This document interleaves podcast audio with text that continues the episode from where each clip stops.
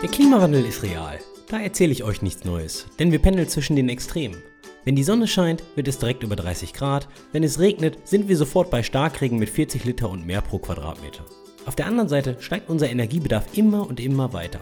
Alles wird digitalisiert, alles hat eine App, alles wird getrackt. Wie passt dies nun eigentlich zusammen? Der CO2-Ausstoß und Klimawandel sowie unser erhöhter Energiebedarf. Gegebenenfalls sind wir, Softwareentwickler und Softwareentwicklerinnen, Teil des Problems. Also, wie sieht es in der Welt der Softwareentwicklung und Infrastruktur eigentlich aus? Was können wir, die Leute aus der Welt der Softwareentwicklung und Infrastruktur, nun eigentlich tun, um unseren CO2-Fußabdruck unter Kontrolle zu halten bzw. zu senken? Und zuallererst, für wie viel Kohlendioxid sind wir eigentlich verantwortlich bzw. haben unter unserer Kontrolle? Ihr merkt schon, sehr große Fragen. In dieser Episode werden wir uns mit dem Gast Christian Schepp Schäfer ein bisschen Licht in das komplexe Thema der Green IT bringen. Es geht um die Herstellung und Nutzung von Client- und Server-Hardware, den Energieverbrauch von einzelnen Farben auf deinem Screen, welchen CO2-Fußabdruck 1 GB Datenvolumen hat, Green Hosting bei Cloud-Hyperscalern und vieles, vieles mehr. Und los geht's!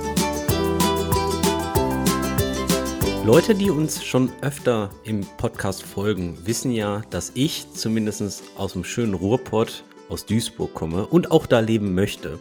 Aber jetzt hat im Mai 2023 die WWF eine neue Studie veröffentlicht. Ihr wisst schon, diese Natur- und Umweltorganisation mit dem großen Panda als Logo. Die Studie heißt Dirty 30, also die dreckigen 30. Und da geht es um die Emissionen des Industriesektors in Deutschland. Natürlich habe ich mir diese angesehen und was passiert ist, sie haben sich 30 industrielle Anlagen ohne Raffinerien aus dem Jahr 2022 genommen und haben gemessen, wer von denen am meisten CO2-Emissionen ausgestoßen hat. Erschreckenderweise oder offen gesprochen wirklich nicht erschreckenderweise waren unter den ersten zwölf Plätzen sieben Firmen aus Duisburg, speziell aus dem Eisen- und Stahlbetrieb. Dann habe ich mir diese Firmen mal genauer angesehen und drei aus diesen Firmen sehe ich, wenn ich aus meinem Schlafzimmerfenster rausgucke. Wirklich, das ist kein Witz. Habe ich gedacht, das kann ja nicht sein. Ich muss irgendwie was ändern. Zeitgleich habe ich einen neuen Speaker für mein Meetup, dem Web Engineering Düsseldorf, gesucht. Und da habe ich einen alten Freund angesprochen, den Christian Schäfer, den Shep. Und er hat zufälligerweise einen Vortrag über Sustainable Web Design, unter anderem mit dem Fokus auf Green IT und Co. vorbereitet. Und da habe ich gesagt, ich kann zwar jetzt nicht direkt was ändern, also ich kann jetzt nicht direkt rüber zu den Stahlanlagen gehen und sag, macht mal eure Hochöfen aus, aber was ich tun kann, ist wenigstens vielleicht mal eine Podcast-Episode zu diesem Thema aufnehmen und ein bisschen Awareness schaffen. Zumindest unter anderem für mich. Deswegen haben wir uns gedacht, wir setzen uns heute mal in einer kleinen illustrierten Dreierrunde zusammen und sprechen über das Thema Sustainable Web Design, Green IT und Co. Hallo Christian. Illustrenrunde heißt es übrigens nicht Illustriertenrunde, aber wir sind wahrscheinlich auch illustriert. Hi Shep. Auf jeden Fall sind wir das. Hallo. Genau, ja, freut mich. Ich hatte jetzt schon deinen gebürtigen Namen Christian Schäfer genannt, aber ich bin mir gar nicht sicher, wie viele Leute dich unter diesem Namen kennen, denn irgendwie kennt dich jeder nur unter Shep. Genau, also Christian Schäfer ist äh, eher so für am Telefon melden, wenn ich nicht weiß, wer dran ist. Und äh, Shep ist seit, also seit jeher mein Spitzname. Der wurde mir natürlich gegeben, den habe ich mir nicht selber ausgesucht und da haben sich die Leute drauf geeinigt. Ich versuche dann auch immer den sozusagen an den Mann zu, und die Frau zu bringen. Wer bist du? Du bist Freelance Frontend Entwickler, du bist regelmäßiger Speaker auf Konferenzen und Meetups, du stehst selbst auf Bleeding Edge CSS Features und hast eine gewisse Liebe für Accessibility sowie für die Loading und Runtime Performance von Webseiten. Du bist Co-Organisator vom CSS Café, einem Online Meetup. Du bist Organisator von dem Webworker NRW Meetup, einem Offline Meetup. Wir haben zusammen schon mal eine Konferenz, die sogenannte Local Host Konferenz organisiert. Du bist im Orga-Team der Frontiers Konferenz, die in den Niederlanden stattfindet.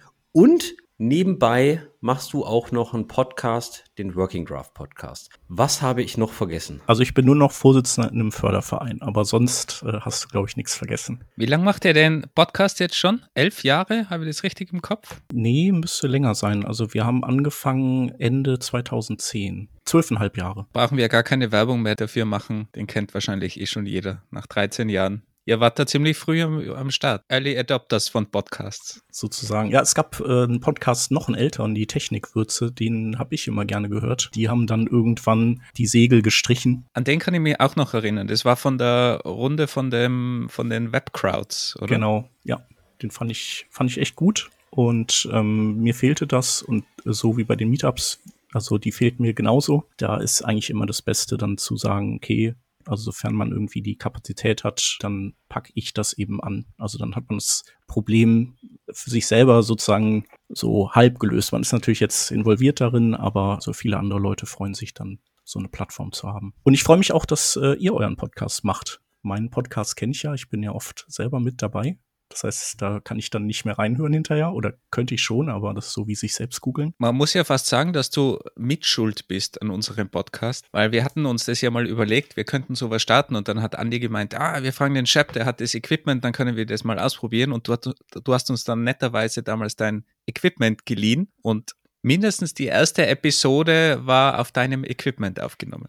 Finde ich gut. Also ich kann auch, kann da auch jeden zu ermutigen oder jede, einen Podcast zu machen. Kommen wir mal zum Thema.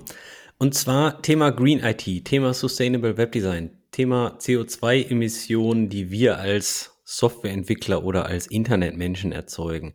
Warum ist dir das Thema wichtig? Warum liegt dir das am Herzen? Das ist jetzt, ja, würde ich sagen, so ein bisschen eine rhetorische Frage, gerade in 2023, wo wir irgendwie diese Statistiken sehen, äh, wie die, dass die Meeresoberfläche eben einen Riesensprung in Sachen Erwärmung gemacht hat. Die Adria ist so warm wie noch nie. Es gibt Feuer auf Sizilien, auf Griechenland. Äh, es gibt Stürme und Überflutungen und fußballgroße oder vielleicht äh, etwas kleiner als fußballgroße Hagelkörner in Kroatien und Italien. Das Klima spielt, finde ich, dieses Jahr besonders verrückt, aber hat ja nicht erst äh, dieses Jahr angefangen. Und ich bin immer mal wieder über das Thema gestolpert, aber eben nur so in Ausschnitten. Also ich habe jedes Mal gedacht, ach, das ist eigentlich echt ein cooles Thema und da würde ich irgendwie gerne mehr drüber wissen. Und ich habe dann einfach angefangen, so ein bisschen Material zu, zu sammeln zu dem Thema, zu recherchieren zu verschiedenen Themen. Und das ist halt eine echt krasse Rabbit Hole. Also da kann man wirklich sehr, in sehr viele Richtungen sehr lange recherchieren. Einen Moment noch, bevor wir tiefer in das Thema Green IT einsteigen. Wenn du CO2 einsparst, kommt das der Gesellschaft zugute. Wenn du zu Open Source contributest oder dein Projekt quelloffen mit der richtigen Lizenz veröffentlichst, kommt dies ebenfalls der Gesellschaft zugute. Deswegen freuen wir uns besonders, dass unser Episodensponsor es sich zur Aufgabe gemacht hat, Open Source Entwicklung zu unterstützen. Das Programm Media Tech Lab fördert innovative Open Source Projekte für die Medienlandschaft mit 50.000 Euro. Wolfgang hat bereits selbst letztes Jahr an diesem Programm teilgenommen. Erzähl mir doch mal bitte, wie das Ganze eigentlich abläuft. Klar, gemeinsam mit einem Programmierkollegen haben wir eine kurze Beschreibung von unserer Idee im Bereich Podcast Analytics eingereicht. Und das Schöne daran ist, man kann als Zweierteam oder als Einzelperson die Ideen umsetzen. Und wenn die Idee dann ausgewählt ist, erhält man großzügige 50.000 Euro Förderung für die Projektlaufzeit von nur sechs Monaten. Und was ich besonders geschätzt habe, ist auch die Flexibilität. Ihr könnt das Projekt entweder in Vollzeit oder so wie wir es gemacht haben, in Teilzeit umsetzen. Zusätzlich zu den 50.000 Euro bekommt man auch Zugang zu Medienunternehmen über das umfangreiche Netzwerk des Media Labs. Denn euer Projekt soll nicht nur umgesetzt, sondern im Idealfall auch von der Medienlandschaft erfolgreich verwendet werden. Die langfristige Perspektive ist ebenso wichtig wie die Initialförderung. Wir bauen zum Beispiel gerade eine Firma um unser Open Source Projekt auf. Euer Projekt muss jedoch nicht im Bereich Podcasting sein. Eine Idee im Bereich Medienlandschaft kann eigentlich alles sein, zum Beispiel Videostreaming, Augmented und Mixed Reality, Semantic Tagging, AI für Audio Transcriptions oder oder oder. Falls euer Interesse geweckt ist und ihr mehr über dieses Förderprogramm erfahren wollt, Besucht doch einfach mal die Webseite des Media Lab Bayern. Dort findet ihr auch Informationen über bereits abgeschlossene Projekte und alles, was ihr für die Einreichung benötigt. Die Bewerbungsphase läuft übrigens vom 1. September bis zum 13. Oktober. Also hopp hopp und ran mit deiner Idee. Links wie immer in den Show Notes. Werbung Ende. Hast du ein paar Zahlen für uns, was denn so die ganze IT eigentlich für eine, für eine Rolle spielt in dem ganzen Bereich? Weil jetzt, wenn Andi was ändern will, Andi hat ja relativ viele Quadratmeter Rasen wenigstens und ein paar Bäume, da macht er eh schon einiges richtig, muss man ja auch dazu sagen. Keine Ahnung, ob du das Stahlwerk um die Ecke schon kompensieren kannst dadurch. Aber welche Möglichkeit haben wir denn überhaupt? Das ist natürlich, also außer dem, was wir direkt imitieren, sozusagen in Form von Methan und CO2, kann man das nur indirekt messen. Also es geht im Prinzip darum, dass wir einfach die, die Emissionen von CO2 reduzieren wollen. Das heißt also, letztlich wollen wir weniger oder sollten wir weniger Energie verbrauchen für, für das, was wir tun. Zumindest so lange, wie nicht die gesamte Energie, die wir erzeugen oder auf die wir zurückgreifen können, äh, CO2-neutral produziert wird. Genau, und es gilt eben äh, herauszufinden, wie hoch ist denn eigentlich der von uns herbeigeführte Stromverbrauch und wie dreckig ist der Strom, den wir bei unseren Tätigkeiten verbrauchen. Und da gibt's halt viele, viele Schaltstellen, an denen wir Strom verbrauchen. Also auch als digitale Konsumenten verbrauchen wir schon Strom. Ich habe mal in meiner Fritzbox nachgeguckt, wie viel Daten ich so pro Monat durch die Gegend schiebe, beziehungsweise unser Haushalt. Und äh, das war jetzt im Juni, waren das 1,3 Terabyte an Daten. Und das, obwohl wir die letzte Woche weg waren. Das heißt also, wahrscheinlich sind es eher vielleicht 1,7 Terabyte. Und diese Datenmenge, die, das sind Videostreams, das sind, weiß ich nicht, alle möglichen Dinge, die wir tun. Und dann muss man eben schauen, wie dreckig wird denn dieser Strom erzeugt, der zum Beispiel für das Videostreaming benötigt wird. Was für mich auch immer wichtig ist, ist ja eigentlich, auch wenn jetzt wir davon ausgehen, dass wir jetzt nur erneuerbare Energien hätten, die Energienquellen sind natürlich trotzdem endlich und so wie es aussieht, brauchen wir in Zukunft immer mehr Energie. Also alleine der IT-Sektor wird sich um 50 Prozent erhöhen, sind so die Schätzungen bis 2030. Und in anderen Bereichen mit, mit Elektroautos und so weiter wird es noch viel stärker werden. Das heißt, das Sparen ist sowieso angesagt. Genau, also das Sparen ist auf jeden Fall die Devise. Man weiß nicht, ob wir irgendwann mal in so einen Bereich kommen, wo wir wirklich problemlos so viel Strom erzeugen können, wie wir uns gerne nehmen möchten. Aber wahrscheinlich wird das, wird das nie passieren. Ich habe gerade mal nachgeschaut. Ich habe auch eine Fritzbox. Im Vormonat mhm. habe ich 600 Gigabyte Datenvolumen gehabt. Was macht ihr bitte mit dem Dreifachen. Das ist wahrscheinlich so, wie man ja auch sagt, irgendwie ein Vier-Personen-Haushalt verbraucht sechs Kilowattstunden, glaube ich, oder 6000, ich weiß es nicht. Auf jeden Fall ist es so, ein Vier-Personen-Haushalt liegt halt vom Stromverbrauch höher als ein Zwei-Personen-Haushalt. Ich glaube, ihr seid zwei Personen und Hund. Äh, der Hund hat wahrscheinlich kein Netflix und ich habe aber zwei Kinder, die YouTube gucken und eine Frau, die viel in Videocalls ist. Jetzt, jetzt ist es ja so, jetzt arbeiten wir alle drei im IT-Sektor und ich habe das Gefühl, seit ich diesen Job ausübe, wird das immer mehr und mehr und mehr und mehr und mehr. Es gibt für alles eine App. Jede App braucht irgendwie eine Backend-API. Es kommen immer mehr Cloud-Regionen hinzu. Cloud-Regionen werden teilweise in Island oder ähnliches gebaut, wo es schon von Haus aus ein bisschen kühler ist, damit man weniger Energie benötigt, um das Datacenter zu kühlen und so weiter und so fort. Und jetzt sprechen wir irgendwie über Green IT. Ich frage mich, ist das eigentlich der richtige Ansatz, dass wir sagen, okay, wir erweitern die komplette IT-Infrastruktur und immer mehr Digitalisierung, Digitalisierung, Digitalisierung. Und dann schauen wir mal, wie betreiben wir dies denn irgendwie ökologisch sinnvoll? Wäre es dann nicht ganz einfach besser, dass wir weniger Datacenter bauen und mal halt, ich sag mal, diesen alles muss eine App sein Movement stoppen? Das wäre sicherlich hilfreich. Es hängt ja auch ein bisschen davon ab, wofür wir die Datacenter bauen. Also ähm, man liest ja auch immer, dass zum Beispiel so KI-Modelle ziemlich viel Energie ziehen. Und da kann man eben überlegen, ist das, ist das eben nötig, so viel Energie auf in KI zu lenken. Also ist natürlich cool. Ist auch toll, was die, was die da irgendwie machen mittlerweile. Und dann gibt es eben andere Dinge, die vielleicht Papier, tote, tote Bäume sparen, die, die dann eben nicht ähm, bedruckt werden müssen. Da könnte es schon sinnvoll sein. Oder wir, wir kaufen ja auch weniger CDs, äh, weniger DVDs, die müssen nicht hergestellt werden, die landen später nicht im Müll, weil eine DVD dann irgendwann äh, irgendwie kein Mensch mehr die, die angucken möchte, weil die Auflösung zu niedrig ist. Also solche Sachen sind nicht per se irgendwie schlecht. Also nur um da ein paar Zahlen auch dazu zu bringen, alleine bei ChatGPT schätzt man, dass ChatGPT pro Monat circa 4 Millionen Kilowattstunden benötigt, nur um die ganzen Anfragen zu beantworten. Also das ist schon eine ganz ordentliche Menge und da sprechen wir noch gar nicht von der Produktion, also von dem Herstellen von diesem Modell. Da gibt es ja auch so Zahlen, die der Gründer damals so erwähnt hat, dass das 100 Millionen Dollar gekostet hat, nur das Modell herzustellen, wenn man das dann umrechnet auf den, den mhm. Stromverbrauch, da steckt sich ja auch einiges dahinter. Wobei das ja noch wesentlich sinnvoller ist als dieses sehr oft bemühte Beispiel mit den Bitcoins, weil Bitcoins ist halt wirklich ein extrem großer Posten und braucht zum Beispiel 700 Kilowattstunden für eine Transaktion. Also das ist ja ungefähr, was ein Single-Haushalt so in einem halben Jahr verbraucht an Strom. Und das ist nur eine Transaktion. Also was Bitcoin pro Jahr verbraucht, ist so ungefähr das 20-fache von Österreich oder was Mhm. ihr im NRW das ganze Jahr verbraucht, ist, was Bitcoin an Strom frisst. Ich glaube, es ist ein bisschen jetzt nach unten gegangen, aber da kann man natürlich wirklich über die Sinnhaftigkeit auch nachdenken, wo man, wobei natürlich KI-Modelle vielleicht noch sinnvoller sind oder vielleicht hoffentlich wenigstens viel sinnvollere Dinge in Zukunft auch machen und uns bringen. Ja. Aber um auf Andys Frage zurückzukommen, und darum geht es genau, um das Reduzieren.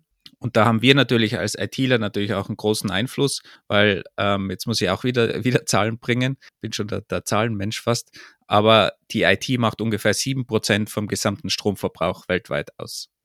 Sieben bis zehn Prozent, je nachdem, was man für Schätzungen nimmt.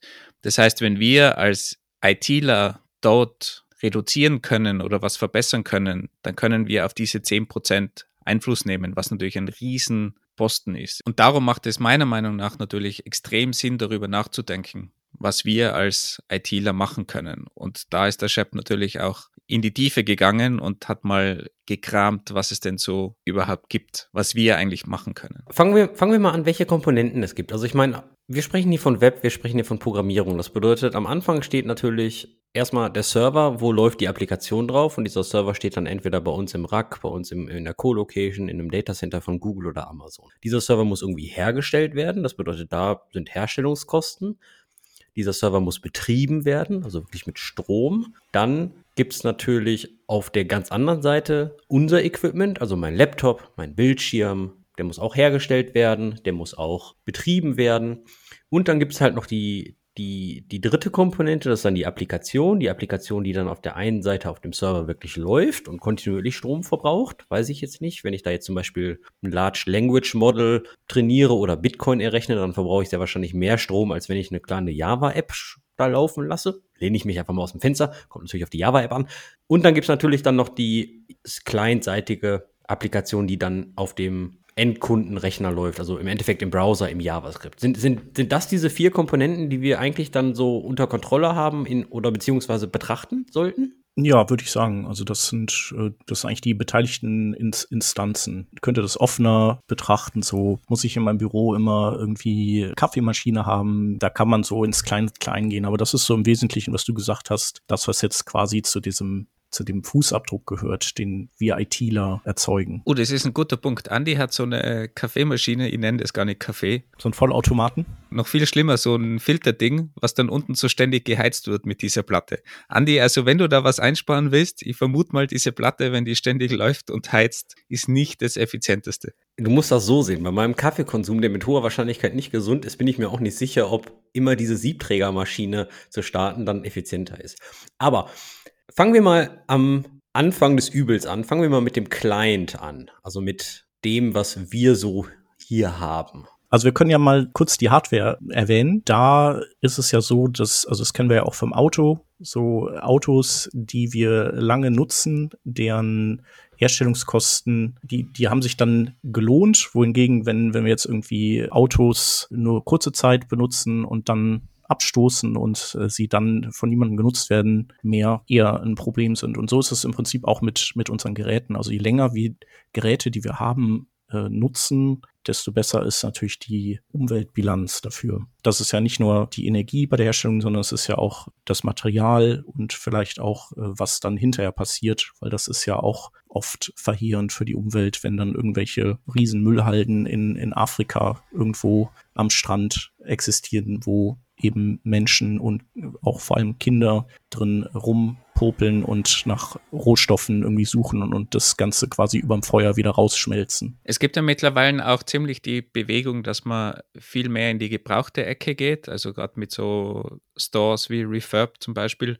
ohne da jetzt Werbung machen zu wollen, aber die sind halt sehr bekannt. Und ich glaube, viele nutzen das ja mittlerweile auch, dass man wirklich Hardware auch günstig kaufen kann, die noch sehr gut funktioniert und für die meisten ja auch wirklich ausreichend ist. Ist vielleicht jetzt für uns IT-Spezialisten weniger der Fall, weil es einfach unser Hauptgerät ist, so ein Laptop zum Beispiel und das macht vielleicht da jetzt für uns Spezialisten keinen Sinn, da jetzt einen Gebrauchten zu kaufen, höchstwahrscheinlich würde ich mal sagen. Aber für ganz viele Menschen oder auch für uns ein Handy zum Beispiel kann ja durchaus Sinn machen, auf gebrauchte Hardware zurückzugreifen und da halt dann viel einzusparen. Und man sieht auch bei den meisten Geräten, gerade bei, bei Handys, dass natürlich die Produktion extrem viel Einfluss hat. Und wenn man da so Kuchendiagramme anschaut, wie viel die Produktion ist und wie viel dann die Laufzeit ist an CO2-Emissionen, dann gerade bei, bei Handys ist dann natürlich ein extrem großer Brocken bei der Produktion, der da anfällt und weniger das Laden vom Akku dann am Ende. Ist das nicht irgendwie so ein Trugschluss? Weil du sagst jetzt gerade, okay, ich soll meinen Rechner einfach länger benutzen, dann wird im Endeffekt weniger hergestellt, weil ich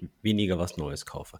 Aber wenn ich mir das halt so ansehe, was so ein moderner Rechner natürlich an Strom zieht, unter anderem vielleicht mit einer modernen CPU, einer ARM-CPU, die halt meines Erachtens nach oder meines Wissens nach bekannt dafür sind, weniger Energie zu verbrauchen. Ist da nicht irgendwann, also kippt da nicht irgendwann die Balance, wenn ich jetzt irgendwie so einen, so einen Desktop-Rechner habe mit einem 800 Watt Netzteil von vor zwölf Jahren mit dem kann ich noch super PHP programmieren oder Go oder ähnliches. Wenn ich den nicht einfach gegen einen kleinen Laptop austausche, der ein deutlich geringeres Netzteil hat, deutlich effizientere CPU, also gibt es da nicht irgendwann die Balance und irgendwann kippt die? Genau, also irgendwann ist das sicherlich sinnvoll. Ich finde, man sollte das nur nicht als Argument nehmen, einen Rechner, der vielleicht irgendwie drei Jahre alt ist, äh, dann abzustoßen, weil weil man halt Lust hat, zum Beispiel auf einen neuen Apple mit einem M2-Prozessor. Ich denke, wenn man dann eben, wenn's, wenn der Punkt gekommen ist, wo man sich ein neues Gerät holt, dann sollte man eben schauen, dass, dass man diese Dinge in Betracht zieht. Oder auch schaut, welche Hersteller zum Beispiel äh, betreiben ihre Fabriken vielleicht mit erneuerbarer Energie oder Apple ist da ja relativ weit vorne, soweit ich das weiß. Also ich selber bin, bin kein Hardcore-Apple-Nutzer, aber das muss man denen auf jeden Fall lassen, dass sie da schon irgendwie Wert drauf legen, auch was so den, den Abbau von Rohstoffen angeht und so, dass das irgendwie, dass das vernünftig vonstatten geht. Ich glaube, das Wichtige bei diesen Berechnungen ist ja auch, wie sehr du eigentlich die neue Hardware ausnutzen kannst und brauchst. Weil wenn dein Rechner unter dem Tisch sowieso herumeidelt, dann hilft dir der neue Prozessor eigentlich wenig weil der neue Prozessor wird erst recht herumeideln. Und wenn man das reine Netzteil ansieht, dann hast du meistens gleich starke Netzteile heutzutage, auch bei Laptops. Die sind alle ungefähr gleich geblieben, aber du bekommst natürlich viel mehr Rechenleistung pro Watt zum Beispiel raus. Wenn aber deine Rechenleistung sowieso nie gebraucht wird bei diesem Laptop und bei privaten Computern ist das höchstwahrscheinlich meistens der Fall. Im Serverbereich ist das natürlich was ganz was anderes, aber im privaten Umfeld macht das wahrscheinlich keinen Sinn. Also müsste man sich natürlich immer im Detail ausrechnen, aber ich würde mal sagen, dass gerade im, im privaten Umfeld gebrauchte Rechner oder Handys, sofern die ausreichen für dich, aber das tun die meisten ja auch, macht es viel mehr Sinn, weil die paar Prozent, die, die vielleicht ineffizienter sind, die werden durch die Produktionsemissionen eindeutig wieder aufgehoben. Wie gesagt, Serverbereich ist was ganz was anderes, aber im normalen Consumer-Bereich spielt das sicher weniger eine Rolle. Wie sieht das denn bei den Bildschirmen aus? Weil ich denke da jetzt an, an solche speziellen Fälle wie große Gamer-Bildschirme, die dann speziell mit 144 Hertz laufen, damit man möglichst viele Frames per Second darstellen kann bei Counter-Strike und was weiß der Geier nicht. Dann sollte natürlich noch die Farbdarstellung super sein, speziell für Elemente wie ich bin jetzt Designer und weil rot ist ja nicht gleich rot und weiß ist ja nicht gleich weiß. Kleine nette Seitenstory. Mein Kunstlehrer hat damals gesagt, es gibt kein Weiß und es gibt kein Schwarz. Schwarz ist nur die völlige Abwesenheit von Licht und Weiß ist die völlige Anwesenheit von Licht. Poetisch, oder? Kommt aber auf das Farbmodell drauf an. Ob additiv oder, aber egal, wir geht zu sehr in die Tiefe. Eindeutig. Überlass dich, Andi, nur. Es ist ja auf jeden Fall so, dass, dass verschiedene Bildschirme eine verschiedene Farbdarstellung haben. Und umso mehr man in diese, ich möchte eine genauere Farbdarstellung geht, umso teurer werden dann auch in der Regel die Preise. Genauso wie eine höhere Herzrate für Gamer-Bildschirme oder ähnliches. Und ich gehe stark davon aus, umso größer der Screen ist, umso mehr Energie wird auch verbraucht. These, weiß ich jetzt nicht. Kann man da irgendwas machen? Also, oder ist das schon alles hochoptimiert im, im Bildschirmbereich? Oder kann ich da, okay, wenn ich das nehme, dann bin ich CO2-effizient. Es kommt halt drauf an. Tatsächlich ist es so, dass es gibt so eine Aufschlüsselung, welche Bestandteile, zum Beispiel bei Videostreaming, wie viel Anteil am insgesamt dadurch verbrauchten Strom haben und die Displays haben da den, den höchsten Anteil dran. Und natürlich ist es so, je größer der Bildschirm, also je mehr Pixel leuchten müssen, desto mehr Strom verbraucht er. Das heißt also, Regel Nummer eins ist, wenn du mit einem kleineren Bildschirm klarkommst, dann ist das auf jeden Fall gut. Und dann gibt es eben noch unterschiedliche Display-Technologien, die allerdings nicht per se gut oder schlecht sind, sondern bei denen es auch so ein bisschen auf den, den Inhalt ankommt, äh, den du auf diesen Bildschirm dann darstellst. Also es gibt, also klassisch kennen wir ja die äh, LCDs, also Funktionsprinzip ist, man hat ein, ein, eine leuchtende Fläche im Hintergrund und Kristalle, die eben dieses Licht entweder durchlassen oder versuchen eben zu blocken, was ihnen so nicht vollständig gelingt. Ähm, darum hat man in der Regel auch keine richtig schwarzen Schwarzwerte, sondern immer so ein, so ein leichtes Grau. Und dann gibt's OLEDs und auch Micro-LED, die allerdings noch so ein bisschen Zukunftsmusik sind. In der Vergangenheit auch Plasma-Bildschirme. Bei denen ist es eben so, dass einzelne Pixel angesteuert werden und dann zum Leuchten gebracht werden oder eben nicht. Und das führt dazu, dass man auf diesen Bildschirmen äh, maximales, also wirklich absolutes Schwarz in Kombination mit irgendwie hellen Bereichen zeigen kann. Aber das bedeutet eben auch, je mehr helle Bereiche ich darstelle, desto höher steigt der Stromverbrauch von diesen Displays.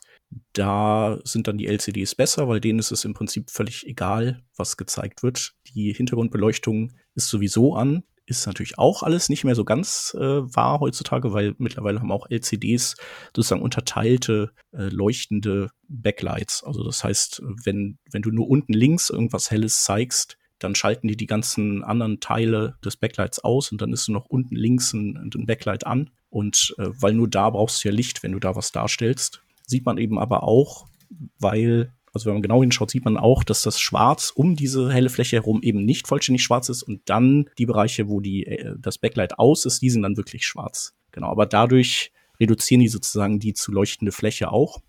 Das heißt eigentlich, wir Entwickler sind automatisch alle stromsparend am Weg, weil wir den Black, Black Dark Mode heißt der. Ich bin kein Fan übrigens von diesem Dark Mode, aber weil wir nee, den Dark Mode alle verwenden, sind wir eigentlich stromsparend am Weg. Im Grunde ja. Aber auch nur, wenn ich einen OLED habe, oder? Weil du sagtest ja gerade bei dem LCD mhm. werden die, wird die Hintergrundbeleuchtung, also die Pixel so oder so angesteuert. Also das bedeutet, wenn ich ein, wenn ich jetzt Dark Mode User bin, sollte mhm. ich mir ein OLED-Display kaufen, weil ich dann eco-friendly unterwegs bin. Ist das richtig? Genau, also auf dem LCD hat der Dark Mode äh, relativ wenig Effekt. Aber wenn wir jetzt mal zu unserem Bereich kommen, also zum Coding-Bereich, wo wir wirklich Einfluss haben. Klar haben wir auf die Hardware auch Einfluss, aber natürlich über den Bereich, den wir eigentlich in der Hand haben, den wir produzieren, so wie eine Webseite, wie Code, können wir natürlich auch viel mehr Einfluss haben, weil sich das natürlich potenziert am Ende. Wenn ich eine Webseite baue, die in irgendeiner Form stromsparender ist und mhm. ich habe Millionen von User, dann habe ich dann natürlich einen extremen Hebel. Hingegen, wenn ich nur, unter Anführungszeichen, nur mein Display tausche, dann habe ich natürlich nur im, im kleinen Rahmen eine Möglichkeit. Genau, also basierend auf dem, was wir gerade gesagt haben, wäre es sinnvoll, wenn unsere User Interfaces vielleicht standardmäßig im Dark Mode daherkämen und man sozusagen einfach so den Default umdreht. Und dann gibt es tatsächlich noch mal so eine, eine weitere Unterschiede bei den bei der Farbdarstellung, was allerdings auch wiederum nur bei OLEDs und Micro-LED der Fall ist. Und zwar hat Google herausgefunden, dass die Farbe Blau mehr Strom zieht als zum Beispiel die Farbe Rot oder Grün und sich fast schon dem Weiß annähert. Und es liegt einfach an der Wellenlänge des Blau. Das Blau ist, also das ist halt höher frequentig, das Blau, und dadurch wird eben mehr Strom benötigt, um eben ein Blau in der gleichen Helligkeit wie zum Beispiel ein Rot zu erzeugen. Das heißt also, die Kür wäre dann nicht nur ein Dark Mode auszuliefern, sondern eben auch die Farbe Blau zu vermeiden und vielleicht eher so erdige, natürlichere Farben in der eigenen CI oder in der App zu nutzen. Wenn du jetzt schon von der Kür sprichst und, und den blauen Farben, was wäre dann die Pflicht, wenn es um Webseiten geht und zum Stromsparen? Naja, die Pflicht wäre eigentlich quasi im, im Frontend, also in dem darunterliegenden Code, kann man so als Richtschnur eigentlich sagen, alles, was äh, so Web-Performance-Kriterien erfüllt, also das kennt man ja in Lighthouse, da gibt es ja so verschiedene Tests, die man, die man da in, in diesem Google äh, Auditing-Tool äh, durchführen kann. Und da gibt es ja eben diesen Web-Performance-Bereich und die Dinge, die, die dort ähm, empfohlen werden, sind eigentlich auch Dinge, die gleichzeitig eco-friendly sind, weil es gibt zwei Aspekte. Das eine ist äh, Datenmenge und der entsprechende dadurch also äh, für die Übertragung benötigte äh, Stromverbrauch und wiederum, wie der, wie der erzeugt wird und wie viel CO2 der freisetzt. Das kann man auf Electricity Maps übrigens sehen. Das ist so eine Webseite, die das anbietet. Da liegen wir in Deutschland so, sagen wir mal, im Mittelfeld, weil wir noch relativ viel Kohle- und Gaskraftwerke haben. Das heißt also, wenn wir Daten erzeugen, die in Deutschland gehostet werden, in Deutschland übertragen werden und in Deutschland konsumiert werden, dann ist das eben schlechter als zum Beispiel in Frankreich, die sehr viele Atomkraftwerke haben und die dann kein CO2 erzeugen oder nahezu keins. Da habe ich übrigens gerade mal recherchiert, weil auf Electricity Maps waren die Gramm pro Kilowattstunde relativ niedrig und ich habe dann beim Umweltbundesamt, ich hoffe mal, die haben richtige Zahlen bei euch, äh, eine Zahl gefunden, dass ein Kilowatt 420 Gramm emittiert und ein Gigabyte hat ja ungefähr 0,8 Kilowatt. Das heißt, man, man ist da schon bei einem Drittel Kilogramm pro Gigabyte sozusagen. Also das ist schon eine ganz ordentliche Menge. Genau, das ist immer so ein bisschen das Problem. Also das sind ja alles Hochrechnungen. Man muss sich einfach an irgendwas orientieren und da wird man eigentlich äh, immer Abweichungen haben. Ja, und ganz abgesehen davon, wie gesagt, auch wenn man jetzt komplett erneuerbare Energien hat und ich komme aus Tirol und bei uns werden regelmäßig irgendwelche Täler mit Wasser geflutet und die Locals finden das weniger toll, aber trotzdem spricht man dann natürlich von erneuerbaren Energien und es ist ja auch gut, aber trotzdem gibt es da auch Abstriche und gerade die Locals, die da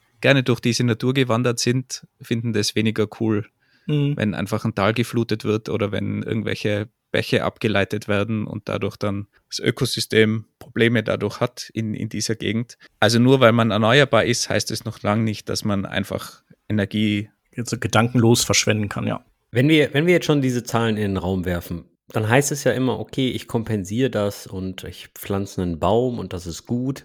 Wie viele Bäume müsste ich denn jetzt zum Beispiel pflanzen, damit ich dieses Gigabyte Datenvolumen kompensieren kann? Also, also können wir das mal in Relation setzen? Ich kann mir das jetzt gerade nicht vorstellen. Ich meine, ich habe drei der dreckigsten Stahlerzeugungsindustrien direkt vor meiner Tür. Ja, da musst du noch einiges pflanzen in deinem Garten können wir auf jeden Fall gleich zu kommen. Ich hatte ja gesagt, ein, also ich muss noch zu Ende ausführen, was das Frontend sozusagen für einen Fußabdruck hat, nämlich einerseits eben die, das Datenvolumen und das andere ist die Energie, der Energieverbrauch in der Runtime.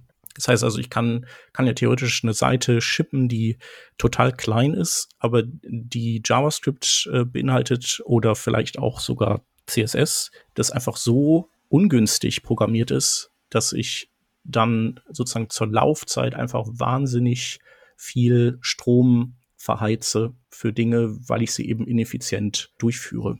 Also das sind so die, die zwei Aspekte, die man da betrachten muss. Und um deine Frage jetzt zu beantworten, dafür gibt es eine Seite, die das, die, die sagen wir mal, das zumindest für Webseiten versucht. Das ist die, äh, der Website Carbon Calculator. Und da kannst du eben eine URL eingeben und dann steht da wie viel das hochgerechnet, ich glaube auch auf die Electricity Maps Daten stützend, wie viel der Aufruf deiner Seite verbraucht und also was das für ein Äquivalent ist. Zum Beispiel, dass wenn du 10.000 Besucher pro Monat hättest, wie viel Bäume du dafür dann pflanzen müsstest. Wobei man natürlich ja auch, ohne da jetzt eine große Diskussion aufmachen zu wollen, aber mit dem Kompensieren, das ist ja auch immer so eine Sache und Bäume pflanzen lassen, ob dann wirklich die Bäume stehen und du musst dir garantieren, dass die Bäume 50 bis 80 Jahre stehen, damit es überhaupt funktioniert. Und dann ist die Frage, sind es wirklich neue Bäume oder hat man nur alte Bäume gerettet? Also das ist ein super komplexes Thema aber nur um so eine Größenordnung zu geben, eine 80-jährige Buche zum Beispiel speichert circa 1000 300 Kilogramm CO2. Das wären also ungefähr, so jetzt gerade ganz grob berechnet, wären das circa 3000 Gigabyte. Also ich habe jetzt gerade mal meine Webseite da äh, durchgejagt und da heißt es eben, dass es 0,01 Gramm CO2 pro Besuch erzeugt wird und wenn ich 10.000 Besucher hätte, also sagen wir mal, ich schreibe ein tolles Blogpost, was sich ganz viele Leute angucken, dann wäre das das Äquivalent von einem Baum im Jahr, den ich pflanzen müsste um das zu kompensieren. Obwohl man natürlich schon noch das Wachstum des Baumes theoretisch mit einkalkulieren müsste, oder? Weil ich meine, wenn er jetzt so einen Baum mit einer Höhe von einem Meter pflanzt, der hat natürlich jetzt nicht die Möglichkeit, so viel CO2 zu kompensieren, als wenn das jetzt eine, eine 10 Meter, 15 Meter Buche ist, oder? Du rechnest grundsätzlich immer die ganze Lebenszeit von so einem Baum, weil nur so kannst du überhaupt das CO2 speichern. Naja, bei dem Baum würde ich halt denken, es geht ja darum, quasi CO2 zu binden und das ist wahrscheinlich sozusagen der Zuwachs, den ein Baum in einem Jahr hat. Also die, die Menge CO2, die ein Baum durch sein Wachstum in einem Jahr in sich einlagert. Ah, okay, dieser Baum würde dann quasi über die Zeit auch immer meine Webseite kompensieren. Ja, genau. Okay, ja, macht, macht Sinn. Was, was Leute ja immer gerne mögen, ist so, sagen wir mal, Universal-Tipps, sowas wie eben, macht ein Interface dunkel, dann ist das besser für die Umwelt. Und äh, beim Frontend ist das eben tatsächlich auch, halt dich an die Empfehlungen von Tools wie Lighthouse oder Webpage-Test oder was auch immer. Und wenn du die Kriterien dort erfüllst, dann kannst du eigentlich auch davon ausgehen, dass du ökologisches äh, oder möglichst äh, CO2-Fußabdruck-armes Frontend hergestellt hast. Jetzt bist du ja in dem ganzen Performance-Bereich auch schon lange unterwegs und ich habe immer das Gefühl, dass alle Leute, die Webseiten optimieren wollen und Performance rausholen wollen, die hatten immer so ein Schattendasein gepflegt in der Vergangenheit und das war immer so ein Kampf mit Product, weil du musst da ja Zeit investieren um die Webseite performanter zu machen. Und früher war natürlich auch immer die Argumentation, der User merkt es sowieso nicht, ob jetzt 200 Millisekunden oder 50 Millisekunden. Am Ende sind es immer noch Erfahrungen, die schnell genug sind, würde ich mal sagen. Mhm. Jetzt kommt vielleicht ein Argument dazu mit CO2, aber hast du das Gefühl, dass jetzt Performance endlich den Stellenwert bekommt, den es eigentlich schon immer haben sollte? Man hat ja in, in der Product-Welt wenigstens irgendwann diese Studien an Land gezogen, dass man gezeigt hat, okay, wenn was schneller reagiert auf der Webseite, dann konvertiert der User eher, dann kauft er mehr im Shop oder solche Dinge. Also die haben ja dann geholfen, bisschen wenigstens die Performance mhm. so aus dem Schattendasein rauszuziehen. Glaubst du, dass CO2 beziehungsweise die Emissionen, die jetzt da in Korrelation stehen, dass die irgendwie mehr helfen, dass man da wirklich Product-Leute überzeugt, dass man da 30 Prozent mehr Zeit investiert in ein Projekt, nur um sustainable dann zu sein? Ja, also ehrlich gesagt glaube ich das nicht. Also da wird man, den, den Kampf wird man weiter ausfechten müssen. Diese Studien sind natürlich ein, oder auch äh, Googles Suche sind, sind natürlich ein toller Antreiber, um Seiten performant zu machen. Also weil die Tatsache an sich, dass eine Seite schnell ist, ist ja, ist ja für die meisten Produktmenschen nicht unbedingt erstrebenswert, aber eben in der Google-Suche weit oben zu landen ist es oder irgendwie die Verkaufszahlen zu verbessern ist es. Und, und das sind, sind natürlich dann tolle Proxys für Web-Performance und, und Web-Performance ist wiederum ein guter Proxy für eco-friendly Webseiten. Das heißt aber auch, jetzt wenn wir, wenn wir nochmal von der Tools-Ecke ausgehen, es gibt ja sehr viele Tools, die dann anzeigen, wie viel CO2 du emittierst mit der Webseite oder so. Aber eigentlich könnte man einfach die ganzen alten Oldschool Performance Tools verwenden und anhand deren einfach optimieren. Oder man, man verwendet die und schreibt dann CO2 drüber, einmal diese Formel und dann hat man auch diese Tools könnte man machen. Also die Menschen von Webpage-Tests, die machen das jetzt schon, dass die das einfach kombinieren. Das heißt, ähm, die haben so einen, auch so einen Car Carbon Calculator, sozusagen extra Bereich jetzt mit eingehängt. Eventuell erzeugt man da dann Awareness, aber den Stromverbrauch zu senken ist eigentlich so etwas, das so ein bisschen Richtung Gutmenschentum fällt und irgendwie äh, nicht unbedingt cool ist und deshalb auch in einem, sag mal, Anführungszeichen, harten Business-Umfeld da niemand Zeit für hat. Das ist so ein bisschen wie bei Accessibility. Das ist ja im Grunde auch was, was wir alle tun sollten. Und die meisten wissen das auch. Aber wenn es dann sozusagen hart auf hart kommt, dann wird das eigentlich immer außen vor gelassen. Wobei man natürlich sagen muss, dass der gesellschaftliche Druck jetzt durchaus steigt, auch für börsennotierte Unternehmen, du brauchst ein Sustainable Business, du brauchst Sustainability, du brauchst irgendwelche Reports, wo du zeigst, was du denn alles machst. Also ich glaube, es wird besser und natürlich, was man immer verknüpfen kann mit der Performance, ist natürlich auch die Kostenersparnis. Die kann natürlich groß sein, vor allem wenn man jetzt in irgendeiner Cloud hostet zum Beispiel und du hast jetzt irgendwo Performance-Verbesserungen, dann kann dir da natürlich unter Umständen viel Geld übrig bleiben am Ende, die, das du dir ersparst. Und da kann man dann ins Business vielleicht auch noch überzeugen. Also du hast natürlich eine Win-Win-Win-Situation. Bei Accessibility kannst du dir jetzt gar keine Kosten sparen. Das wird nur teurer, unter Anführungszeichen, auf der Business-Seite. Hingegen bei der Performance kannst du wenigstens auch Kosten sparen und eben auch dann Energie sparen automatisch. Also das hängt ja sehr stark zusammen und du hast noch in der Öffentlichkeit vielleicht ein cooles Bild, was du verkaufen kannst, dass du eben, keine Ahnung, 20 Prozent Strom eingespart hast jetzt, weil du irgendwas optimiert hast auf der, auf der JavaScript-Seite. Hast du so ein paar grobe Punkte als Performance-Spezialist dann auch, was, wo denn gerne Zeit verloren geht oder Performance verloren geht bei Webprojekten? Es gibt einmal im Jahr gibt's äh, den kommt der Web Almanac raus, der so ein bisschen zumindest das Frontend, also die Webstruktur, ich glaube, es sind irgendwie die mehrere Millionen Top-Webseiten äh, analysiert und auswertet und da ist es eben so, dass das Gewicht der Seiten, also die übertragene Datenmenge, kontinuierlich steigt und die Hauptverursacher dafür Bilder und JavaScript sind.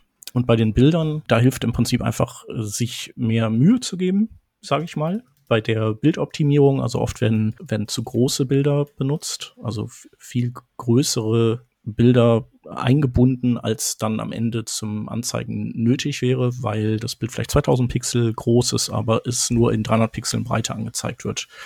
Das, das wäre Schritt Nummer eins. Wenn man eine responsive Seite hat, wo das irgendwie, wo es eben große Unterschiede gibt in der Darstellung der Seite auf Mobile oder Desktop, kann man eben zu responsiven Bildtechniken greifen, wo, wo man im Prinzip dem Browser einen Strauß von verschiedenen Varianten des Bildes anbietet und sagt, pick dir eben das raus, was jetzt in dem Kontext gerade für dich das Beste ist von der Pixelgröße. Und dann kann man eben auch überlegen, ob man einfach effizienter komprimiert. Das heißt also wahlweise vielleicht dem JPEG-Kompressor die Spuren gibt und irgendwie sagt, so vielleicht reicht auch 75 Prozent Qualität anstatt 85, spielt auch eine äh, immer größere oder die, die Kompression kann auch immer weiter gesteigert werden, quasi je, je höher die Pixeldichte von einem Display ist. Das ist vielleicht auch noch interessant. Also man muss, äh, dadurch, dass der Browser das Bild eben auf sehr viele quasi Retina-Pixel darstellt, ist es vollkommen legitim, auch die, die Kompression noch viel weiter hochzudrehen, weil das am Ende sozusagen für das menschliche Auge dann nicht mehr wahrnehmbar ist in diesem, in diesem Detailgrad. Und dann kann man auch modernere Bildformate nehmen. Da ist jetzt äh, relativ neu AVIF, so das neueste Bildformat, und dann gibt es WebP. Ich finde, die sind beide ähnlich von der Effizienz. Und was ich auch mal recherchiert habe, ist nicht nur, ob diese Bildformate vielleicht Bilder kleiner komprimiert bekommen bei gleicher Qualität, sondern ob die, also ob das sozusagen einhergeht mit einem höheren Stromverbrauch auf den Geräten, um das darzustellen. Das kann ja sein. Also das heißt, wenn man einen effizienteren Codec hat, dann steckt da ja auch mehr Rechenaufwand drin. Und dann kann es ja sein, dass man zwar Datenvolumen spart, aber hinterher beim Encodieren und Dekodieren einfach die, die Energie vielleicht flöten geht. Also ich hätte gesagt, dass oder gedacht, dass ich da irgendwie äh, was finde, was gegen zum Beispiel AVIF spricht, aber dem ist wohl nicht so. Man muss ja auch dazu sagen, im Idealfall hast du ja die Last eher auf der Client-Seite zum Beispiel, weil da hast du sie einmal. Ja. Aber wenn du große Datenpakete verschickst, dann hat jeder Router am Weg, jeder Switch, alle, die irgendwie diese Daten angreifen, die haben ja auch CPUs, die müssen die analysieren, dann hast du Deep Packet Inspection womöglich auf Firewalls und so weiter. Also dann wird jedes Bit viel, viel öfters angegriffen am Weg anstatt wenn du das nur dann eben klein sendest und dann wird es einmal entpackt. Und wenn man sich nicht den Stromverbrauch ansieht weltweit, dann liegen die ganzen Data Center-Infrastrukturen und, und Netzwerkinfrastrukturen bei fast 50 Prozent vom gesamten Stromverbrauch.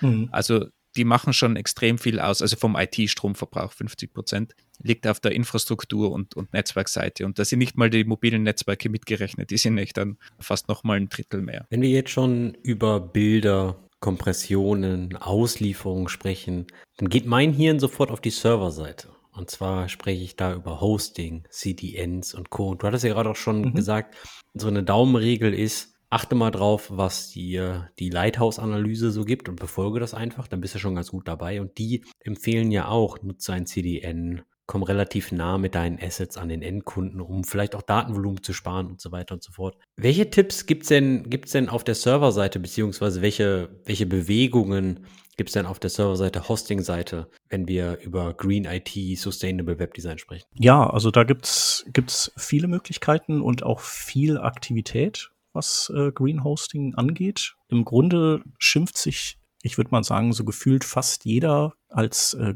grüner, grüner Hoster. Also man muss sozusagen zwischen den Zeilen lesen, welche Art von grünem Hosting das ist. Da gibt es zum Beispiel die Möglichkeit, mit Geld zu kompensieren. den CO2-Ausstoß, den man als Rechenzentrum oder als Hoster erzeugt. Und, und da gibt es dann wiederum zwei Kategorien. Und das eine ist eben, ich bin CO2-neutral. Und das ist so ein bisschen eine Mogelpackung, weil das letztendlich bedeutet, Andi, du hast ein, äh, weiß ich nicht, ein Waldstück in Duisburg und äh, dein Stahlwerk geht zu dir hin und sagt, Andi, ich glaube, du wolltest diesen Wald gerade abholzen, richtig? Hier ist Geld, dass du es nicht tust.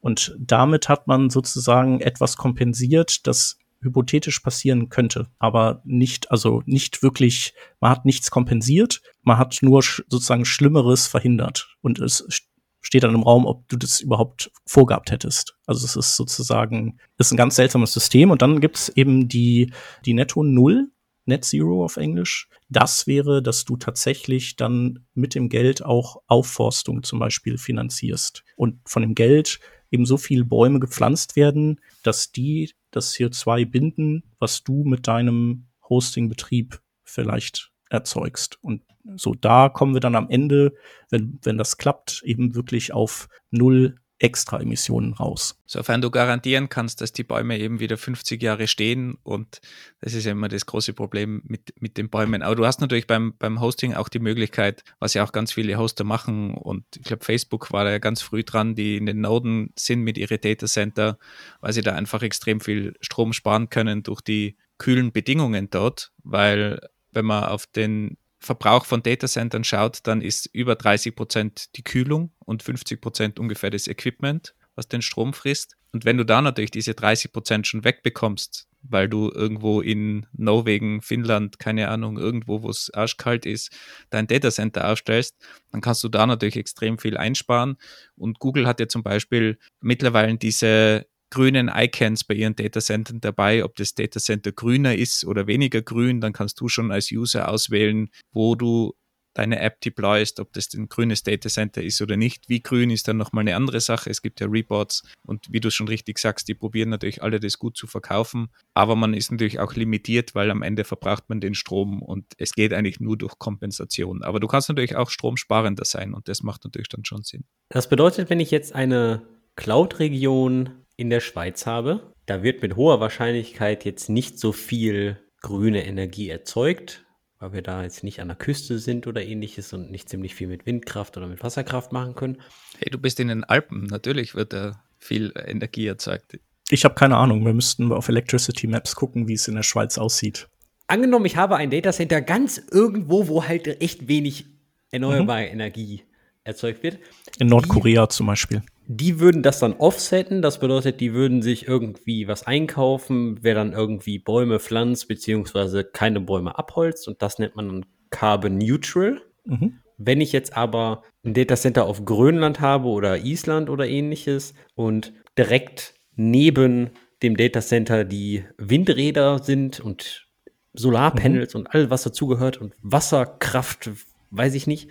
Und ich erzeuge die komplette Energie zum Betreiben des Datacenters selbst, dann bin ich net neutral. Ist das richtig? Nee, dann bist du sogar, dann bist du mehr als das. Also net neutral bist du dann, wenn du durch deine Tätigkeit am Ende nicht mehr CO2 emittiert wird. Aber ist ja nicht ganz richtig. Also es wird ja schon emittiert, das CO2, und es wird dann an anderer Stelle wieder gebunden. Was du gerade schilderst, ist ja dann sogar noch mal eine, eine Nummer besser oder sogar eigentlich zwei Nummern besser, weil eine Nummer besser ist, dass man den Strom, dass man sicherstellt, dass der Strom, den man als Hosting-Betreiber bezieht, 100% aus erneuerbaren Energien kommt. Dann musst du ja auch keinen kein Wald pflanzen lassen für Geld. Also da musst du das nicht mit Geld kompensieren. Das ist im Prinzip CO2-Zertifikatshandel letztlich. Der funktioniert ja auch so, dass du, dass du deinen eigenen Ausstoß kompensierst. Aber wenn du von Anfang an als Hoster sagst, ich kaufe nur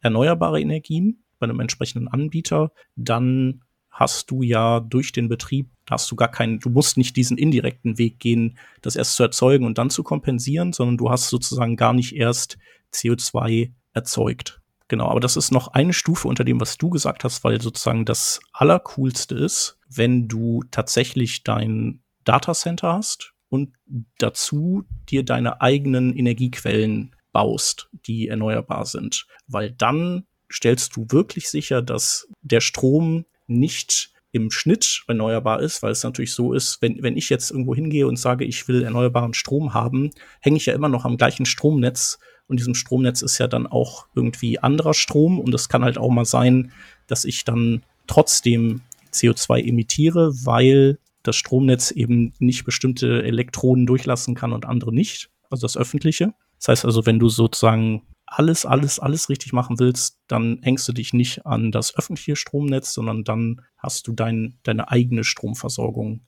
die erneuerbar ist. Das ist ja auch genau die, die Marketing-Schiene, die zum Beispiel die Deutsche Bahn fährt, die sagt, wir, du fährst mit grünem, grünem Strom bei uns, alle Personenzüge sind grüner Strom, aber das ist eben dieser Zusatz Personenzüge, weil alle Güterzüge fahren dann sozusagen virtuell am anderen Strom, ist natürlich alles derselbe Strom, aber man macht einfach mal vom Energiemix das so, dass alles der grüne Strom in die Personenzüge fließt, mhm.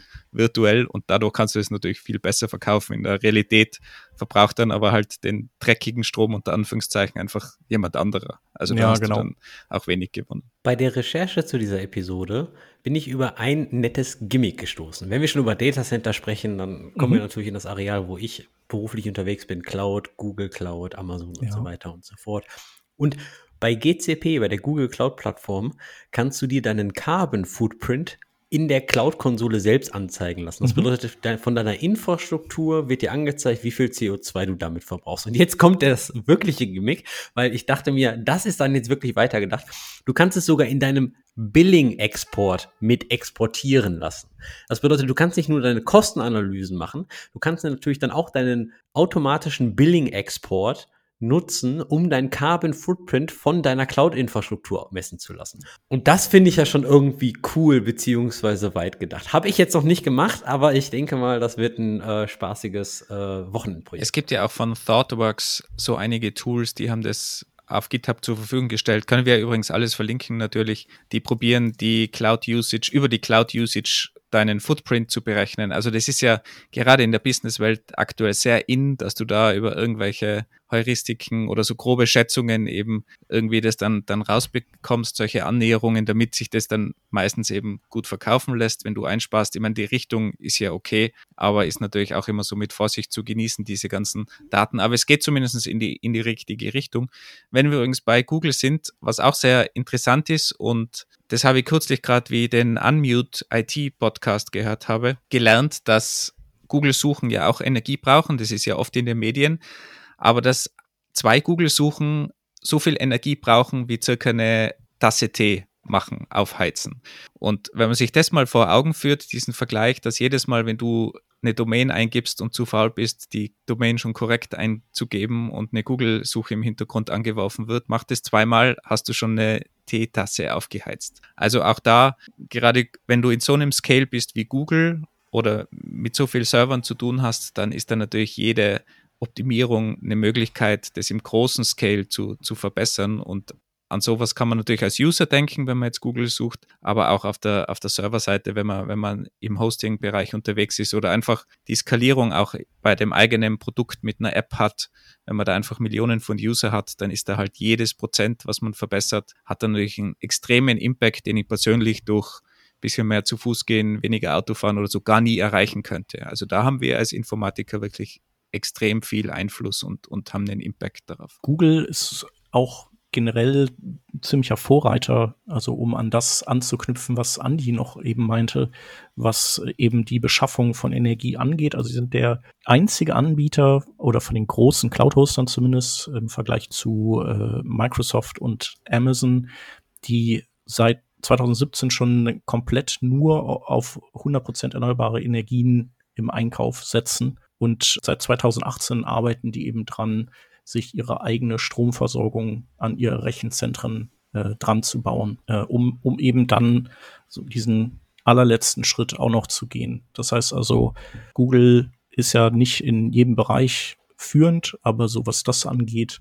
ist Google wirklich weit vorne. Microsoft, bei Microsoft ist es so, dass die sind carbon neutral nur, also sozusagen die, die Light-Version von, also sie tun ein bisschen was, aber gehen eben nicht bei weitem nicht so weit wie Google und bei Amazon ist das irgendwie noch so ein bisschen unklar. Das heißt also, wenn man auf Amazon hostet, dann sollte man im Hinterkopf behalten, dass man wahrscheinlich nicht so den, den eco-friendlysten Cloud-Hoster gerade nutzt. Und um da noch mal vielleicht die Klammer zu schließen zu dem, was wir am Anfang gesagt haben, wo wir gesprochen haben über neue Hardware kaufen. Im Serverbereich ist das natürlich ein großes Thema. Wenn ich meine Server effizienter gestalten kann oder neue Servertechnologien habe, die zum Beispiel nur mehr die Hälfte des Stroms verbrauchen, dann habe ich natürlich einen extremen Impact, weil diese Server laufen 24 Stunden, sieben Tage die Woche durchgehend, möglichst hoffentlich durchgehend auf Full Load. Und da kannst du natürlich dann extrem viel sparen damit. Auch wenn du deine eigenen Server zum Beispiel updatest oder erneuerst, wenn das wirklich Server sind, die viel am Rechnen sind und unter hoher Load sind. Ich habe mal probiert, das rauszufinden, wie das auch gegenübersteht zur Produktion und habe da bei Dell ähm, einen Report gefunden, was so ein Dell-Server an Produktionsemissionen so hat. Und die haben das berechnet mit, mit 200 Watt im Schnitt, was der Server zieht und haben da dieses ganze Modell auf vier Jahre gerechnet. Und der Server braucht ungefähr das Zwölffache an Energie, während er läuft, im Vergleich zur Produktion. Also 0,5 Tonnen CO2 ungefähr in der Produktion und 6,5 Tonnen in vier Jahren Laufzeit. Das heißt, wenn du da einen neuen Server kaufst, der um die Hälfte energiesparender ist, dann hast du die Produktionsemissionen sofort äh, drin und hast überhaupt keine Probleme. Also im Serverbereich rentiert sich das auf jeden Fall, egal ob es jetzt Google ist oder auch im, im Rack im Office, sofern der Server ausgelastet ist, kann sich da durchaus rentieren, einen neuen Server zu kaufen, weil der viel, viel energiesparender ist. Und man muss sich das schon vor Augen führen, wenn du 800 Watt zum Beispiel verbrauchst bei deinem Server, das ist durchaus ein großer Server, aber das existiert und steht herum, dann sind es drei Tonnen CO2, der der emittiert nur über den Strom über ein Jahr. Und das steht wahrscheinlich in vielen Büros, irgendwo in einem Rack stehen solche Server, die durchaus da vor sich hinrechnen und 800 Watt ziehen. Also das sind schon ordentliche Größenordnungen, wo man durchaus einsparen kann. Wenn man das um 50 Prozent zum Beispiel reduzieren kann.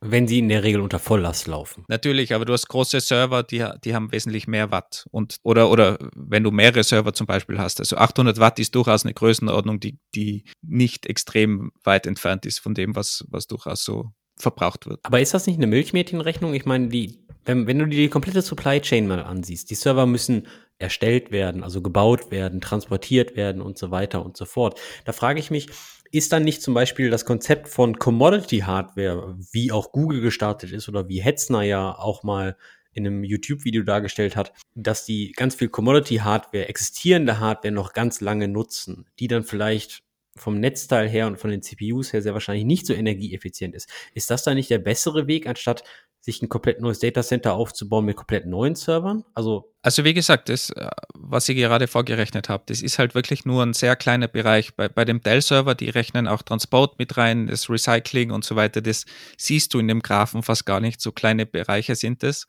Und wie gesagt, die Produktion ist 0,5 Tonnen im Vergleich zu 6,5 Tonnen Stromverbrauch dann. Also wenn du dort was einsparen kannst und sei es nur 10 Prozent, bist du da, hast du die Produktionsemissionen sofort wieder äh, drin. Und das Recycling ist sowieso so klein, dass man es fast gar nicht sieht in dem Graphen. Also das sind Größenordnungen, die im privaten Bereich vielleicht einen Einfluss haben, aber im Bereich, wo deine Server möglichst unter Volllast laufen und viel Strom ziehen, da ist wahrscheinlich ab ein paar Prozent mehr Effizienz macht es schon Sinn, vor allem wenn du so jemand bist wie Google, der irgendwie tausende Server hat oder zehntausende Server, dann rentiert sich da auch dementsprechend das Ganze zu investieren. Wenn man jetzt nur auf die Emissionen blickt, natürlich sind da auch Kosten damit verbunden, aber von den Emissionen ist es sicher kein Problem. Ja, muss man nur eben sicherstellen, dass die Erze und so, die, die eben benötigt werden, um so einen Server zu bauen und auch hinterher dann die, die Entsorgung nicht zu Lasten wieder von Ökosystemen geht, die, die halt einfach irgendwie ausgebeutet werden oder so. Da spielt natürlich dann das Recycling auch wieder eine große Rolle. Aber gerade im professionellen Bereich bei Google und Co. hoffe ich mal, dass die auf den Recycling-Bereich auch blicken. Habe jetzt zu wenig Einblick darauf, mhm. aber kann man sich in Reports nachlesen. Ist wahrscheinlich natürlich immer äh, viel Greenwashing auch dabei, muss man ganz klar sagen. Aber wenn Anbieter extrem in eine Richtung gehen und ich würde mal sagen, du rechnest dann 50% Greenwashing weg, dann sind die anderen 50% immer noch sehr wertvoll und die Richtung stimmt zumindest. Und man kann ja auch probieren, das Greenwashing aufzudecken und dafür gibt es ja auch viele Stellen und Journalismus, die sich darum kümmern. Bedeutet das, wir voten jetzt für mehr Raspberry Pi Clusters in Datacentern oder? Naja, nicht unbedingt. Also ich glaube, es kommt darauf an, äh, wie viel macht, wie viel schafft ein Raspberry Pi sozusagen äh, wegzuackern. Also wie viel Clients kann der bedienen bei seinem Stromverbrauch und ist das eben ein besserer Schnitt als, weiß ich nicht, ein 128 Kern ARM-Prozessor. Grundsätzlich ARM-Prozessoren sind natürlich ein großes Thema und klarerweise sind die wesentlich effizienter. Ich glaube auch bei Raspberries, dass die eigentlich im Vergleich zu einem Hochleistungsrechner-Server eigentlich keine Chance haben bei Leistung pro Watt. Kann ich mir kaum vorstellen. Bei ARM-Prozessoren muss man natürlich auch sagen, dass die dass der Workload ein anderer ist, ja, durch den anderen, durch die anderen CPU-Instructions und so weiter. Du kannst jetzt nicht dieselbe Performance, also nicht jeder Workload liefert dieselbe Performance auf ARM und Intel CPUs. Das muss man auch ein bisschen differenzieren, was das dann natürlich, also es könnte sein, dass wenn du deinen Workload, weiß ich nicht, ein Kafka-Cluster oder ähnliches von Intel auf ARM verschiebst, dass du mehr ARM-Prozessoren dafür brauchst, weil der, weil die, weil die CPU-Instructions einfach andere sind und weil, weil du deswegen nicht dieselbe Performance an den Tag legst. Ob sich das dann unterm Strich, wenn wir nur auf die Energieeffizienz gucken, trotzdem rechnet, das ist dann eine andere Rechnung. Ich will nur sagen, bei vielen Workloads ist es nicht einfach so CPU austauschen und ich bin effizient. Ja, wobei die äh, so als Pi mal Daumenregel, äh, würde ich sagen, kann man schon mittlerweile feststellen, dass ARM-Plattformen energieeffizienter arbeiten als x86-Plattformen zum Beispiel. Zum Beispiel Cloudflare, die ihre Edge-Server jetzt migrieren auf ARM, einfach weil die viel weniger Strom verbrauchen und trotzdem schneller sind. Und ich sehe das ja auch, auch als Frontend-Entwickler, wenn ich, ich habe hier ein Projekt, das ich, wo ich quasi einen statischen Seitengenerator habe, um Seiten zu bauen. Das sind halt 20.000. Das braucht dann halt eine Weile, bis der die gebaut hat. Und ein Kollege hatte einen M2-Laptop und ich war mal irgendwann mit dem verbunden und der hat das gleiche bei sich ausgeführt und der war irgendwie in einem Fünftel der Zeit war der fertig und ich dachte, ich dachte erst, ob, ob der vielleicht gar nicht den, das komplett durchgebaut hat, sondern vielleicht nur ein Teil. Aber tatsächlich hat er das komplett durchgebaut und seitdem habe ich hier auch einen, einen Mac Mini stehen und es ist einfach unglaublich, wie schnell die sind. Und, und dennoch höre ich von dem nichts. Der Stromverbrauch ist niedrig, der bleibt kühl. Also da haben die architekturell gerade einfach die Nase vorn. Das kann sich auch irgendwann mal ändern vielleicht, aber derzeit sind die ARM-CPUs glaube ich, die bessere Wahl. Ist, glaube ich, schon ein gutes Stichwort, weil du gesagt hast, einen Static Site Generator und äh, Build Pipelines, die vergisst man natürlich auch gerne. CI/CD, wo läuft es, was laufen, laufen da für Tests ab, wie oft laufen diese Tests ab, kann ich da Sachen zwischenspeichern, auf welchen Architekturen laufen die, laufen meine Server durch, meine Workers, obwohl die nie was machen, meine Testworkers oder, oder Build-Workers. Ja. Also da gibt es auch viel Potenzial, um Geld zu sparen, aber auch natürlich um Emissionen zu sparen, ganz, ganz klar. Wie gesagt, ich, ich glaube, das ist ja der große Vorteil, dass da immer auch Kosten damit verbunden sind, die man einsparen kann. Und darum ist es ja auch gerade beim Business ganz unabhängig vom, vom gesellschaftlichen Druck auch noch eine Möglichkeit, einfach Geld einzusparen und gleichzeitig eben dieses grüne Image mhm zu haben, ohne das jetzt negativ zu sehen, tue Gutes und sprich darüber. Also ich glaube, das ist schon okay. Und auch wenn viele sagen, das ist Greenwashing, aber klar, wenn man in diese Richtung geht, dann wird man viel Kritik einstecken müssen und man kann nicht alles ändern sofort, aber ja. die Richtung stimmt wenigstens. Und überall, wo man einspart, wenn, wie gesagt, jeder ein bisschen einspart, kann es natürlich auch weiterhelfen. Und gleich vorweg, äh, weil das ein gern gebrachtes Argument ist es, China soll doch einsparen, wir brauchen gar nicht einsparen. Ich habe gerade gestern kurz die Zahlen gecheckt. China hat zum Beispiel 8 Tonnen pro Einwohner und Deutschland hat 9 Tonnen pro Einwohner. Nur, dass wir das mal auch aus der Welt räumen. Ja, und es ist natürlich bequem, das zu sagen. Also während wir gleichzeitig unsere gesamte Produktion nach China ausgelagert haben.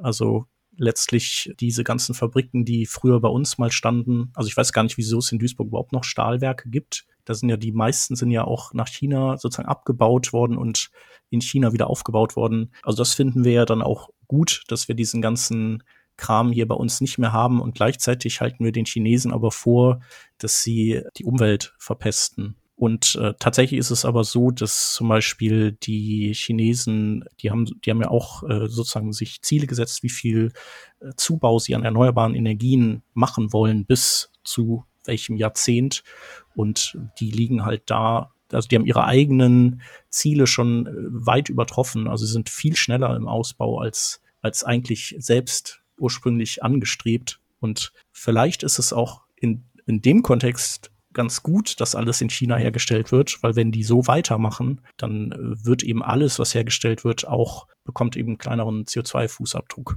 Wir hatten gerade schon CI-CD-Pipelines angesprochen. Und immer wenn ich darüber nachdenke, dann komme ich zu Programmiersprachen. Und am Anfang des Jahres ging so ein LinkedIn-Post relativ viral, wo es darum ging, was ist eigentlich die grünste Programmiersprache? Und zwar haben da Forscher im Jahre 2017 bereits mal nachgeschaut, was ist eigentlich die energieeffizienteste Programmiersprache?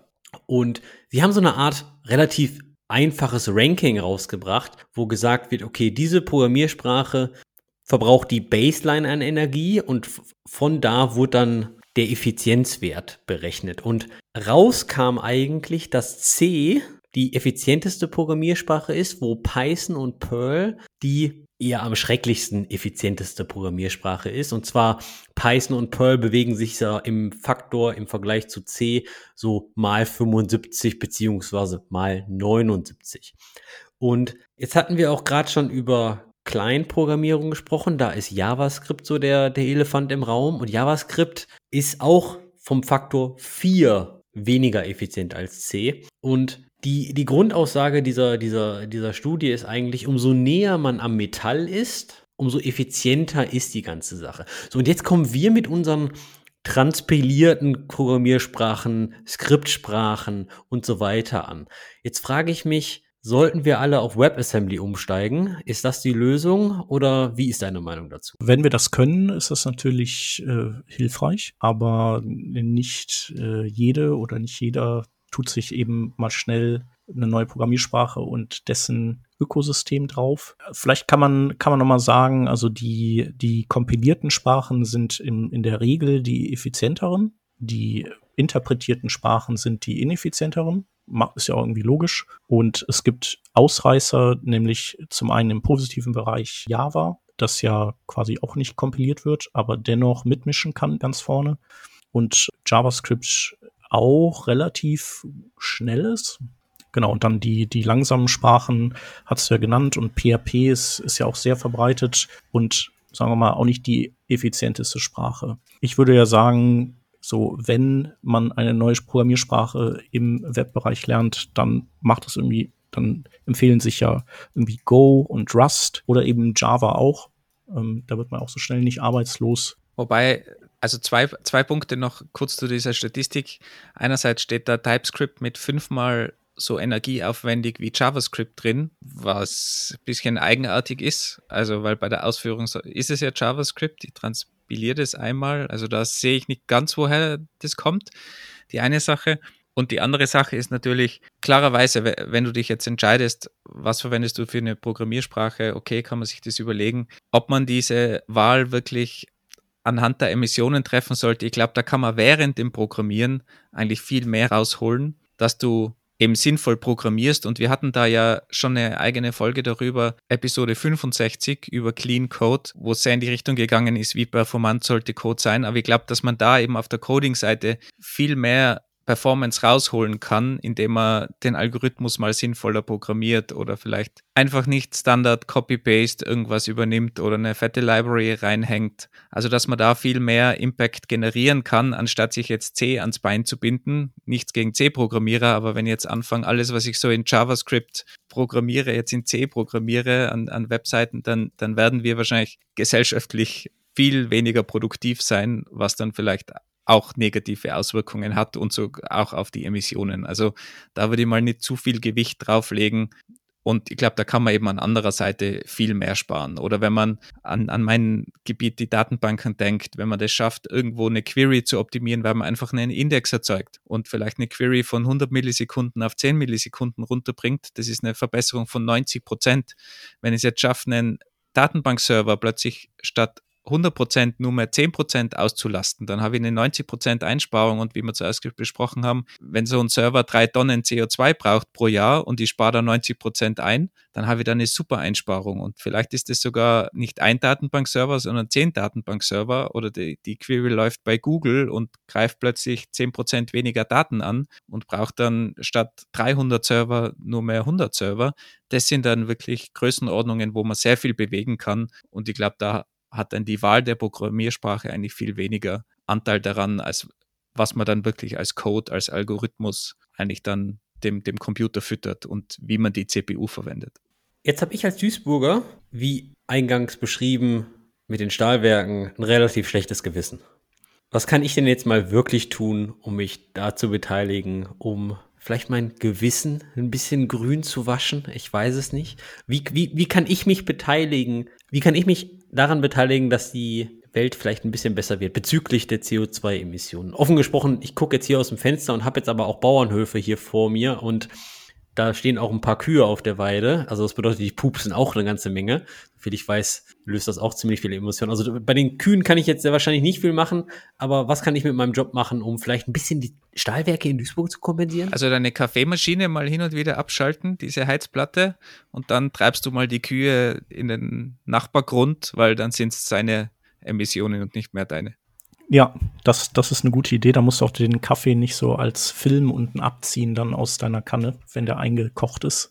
Tatsächlich würde ich sagen, ist so das Beste, was man machen kann, darüber sprechen, das immer mal wieder thematisieren, vielleicht auch Libraries. Ich weiß ja, dass du, Andy, auf jeden Fall auf GitHub diverse Libraries hast, dass du irgendwie vielleicht, äh, wenn du es nicht sowieso ja schon tust, weil du bestimmt eine sehr performante Library da veröffentlichst, eben dann auch sagst, so hier Eco-Friendliness ist, äh, ist da auch irgendwie mit eingebacken. Äh, du kannst in deinen Programmcode einbinden, wenn du möchtest, die CO2-Signal API von Electricity Maps, um gegebenenfalls äh, Dinge live anzuzeigen. Also kannst du zum Beispiel sagen, oder meine Seite erzeugt dieses Volumen, ist in Deutschland gehostet, äh, sag mir mal, wie viel CO2 erzeuge ich mit meiner Webseite, dann steht das halt da drauf. Das einfach, denke ich, sichtbar machen und in den eigenen Projekten so ein bisschen das mit, mit reinweben, würde ich sagen. Ansonsten finde ich eben dieses Konzept der CO2-Zertifikate super. Das ist ja sogar so, dass die, selbst die FDP gefordert hat, dass die teurer werden müssen, was mich sehr gewundert hat. Aber letztlich sind die noch nicht so teuer, wie sie sein müssten, um abzubilden, was, also wie viel Schaden entsteht durch CO2-Emissionen und wenn eben die Preisschraube angezogen wird, dann hat das Einfluss auf eben alles. Das heißt also, dann fängst du wirklich an zu überlegen, gehe ich noch zu dem Hoster, der sehr teuer ist, weil er eben nicht energieeffizient ist und äh, du als Firma selbst musst dann eventuell auch dein CO2 kompensieren. Und schön, Andi, dass du das jetzt fragst, weil wir haben jetzt gerade eine Stunde Beispiele präsentiert, wo man CO2 einsparen kann. Also wenn du jetzt nicht mindestens 300 Anknüpfungspunkte hast bei deinem Client-Code, bei deinem Server-Code, bei deinem Cloud-Usage, da kannst du überall perfekt einsparen. Und, wie Shep schon richtig gesagt hat, Kommunikation, da kannst du schon einen Check dran setzen mit dieser Podcast-Episode. Haben wir schon mal definitiv über dieses Thema gesprochen und vielleicht mehr Awareness geschaffen, hoffentlich weil Duisburg so dreckig ist, habe ich ein extrem schlechtes Gefühl gerade. Das bedeutet, ich habe auch das Verlangen, mehr zu tun als alle anderen. Und jetzt überlege ich gerade, ich glaube, da müsste ich nochmal in die Verhandlung mit dem Wolfgang gehen, ob wir diese Folge nicht einfach die nächsten drei Wochen kontinuierlich jeden Dienstag releasen. Es würde auf jeden Fall unsere Downloadzahlen senken und damit weniger Gigabyte transferieren. Das, das wäre vielleicht eine Möglichkeit. Aber was wir machen könnten, Andi, du könntest, um unsere Downloads zu kompensieren, jetzt anfangen, Bäume zu pflanzen bei dir im Garten. Dann brauchst du auch nicht mehr Rasen mähen ist super, dann hast du da einfach ein paar Bäume mehr. Ich glaube, das wäre eigentlich eine gute Möglichkeit. Ich habe auf jeden Fall in dieser Podcast-Episode unglaublich viel gelernt, denn wie wir auch eingangs gelernt haben als Duisburger, bin ich eher dafür zuständig, CO2 zu erzeugen durch die ganzen Stahl- und Metallindustriekonzerne hier. Wir in Tirol sind eher fürs Greenwashing zuständig. Wir machen dann euren Trekkingstrom wieder grün, indem wir da Wasser durch die Gegend pumpen. Also geht unser Geld wegen CO2-Zertifikaten dann nach Österreich, oder? Hoffentlich, hoffentlich bekommen wir mehr Geld, ja. Shep, vielen lieben Dank, dass du die Zeit genommen hast, um mit uns über dieses Thema zu sprechen. Ja, danke für die Einladung. Ich habe eine ganze Menge gelernt. Ich schaue mal, was ich auf meiner Seite optimieren kann. Unglaublich interessant, mal wirklich ein paar Zahlen vor Augen zu haben und aber auch zu wissen, wie tief dieses Thema überhaupt gehen kann. Speziell mit, ich sag mal so praktischen Beispielen wie, warum sehen wir eigentlich immer Always-on-Displays mehr und mehr in den Alltag einziehen? Ah, ja, OLED, besser in der Darstellung von, von dunklen Pixeln, super interessant. Aber natürlich auch, dass man sich bei der GCP, bei Google Cloud Plattform, sich seinen CO2-Fußabdruck in seiner Cloud-Infrastruktur ansehen kann. Wow. Also ich habe jetzt auf jeden Fall 35 Links, wo ich mich mal mehr und mehr mit beschäftige. Wir verlinken natürlich auch alles in den Show Notes, auch die ganzen Quellen, die wir verwendet haben und Tools, wo man gewisse Dinge berechnen kann, Footprint-Berechnungen und so weiter. Ich glaube, was man auch nie vergessen darf, ist eben auch, wie viel Einfluss wir haben, weil wir halt wirklich das Ganze potenzieren können, weil wir meistens Software entwickeln, die halt von sehr vielen Usern hoffentlich verwendet wird. Und da kann man einfach, wenn man eine Kleinigkeit einspart, multipliziert sich das gleich mit der Anzahl der User, Endgeräten, was es auch immer ist. Also unser Einfluss ist groß und vielleicht sollten wir da öfter daran denken, wenn wir eine, eine Codezeile schreiben. Das klingt nach einem guten Plan. So machen wir das. Vielen Dank für die Einladung. Hat Spaß gemacht. Danke für deine Zeit. War super spannend. Und wer den Chip öfters hören möchte, der kann natürlich auch gerne mal beim Working Draft Podcast vorbeischauen. Da ist er regelmäßig, ich glaube alle 14 Tage, alle sieben Tage zu hören? Mm, naja, wir releasen einmal die Woche, aber ich bin nicht immer, immer dabei. Nicht wie bei euch. Genau, ihr seid ja immer am Start. Vielen lieben Dank und weiterhin einen schönen Tag. Tschö. Tschüss. Ciao. Und nicht vergessen, falls ihr eine Förderung in Höhe von 50.000 Euro für euer Open Source Projekt haben wollt, bewerbt euch beim Media Tech Lab. Link in den Show Notes.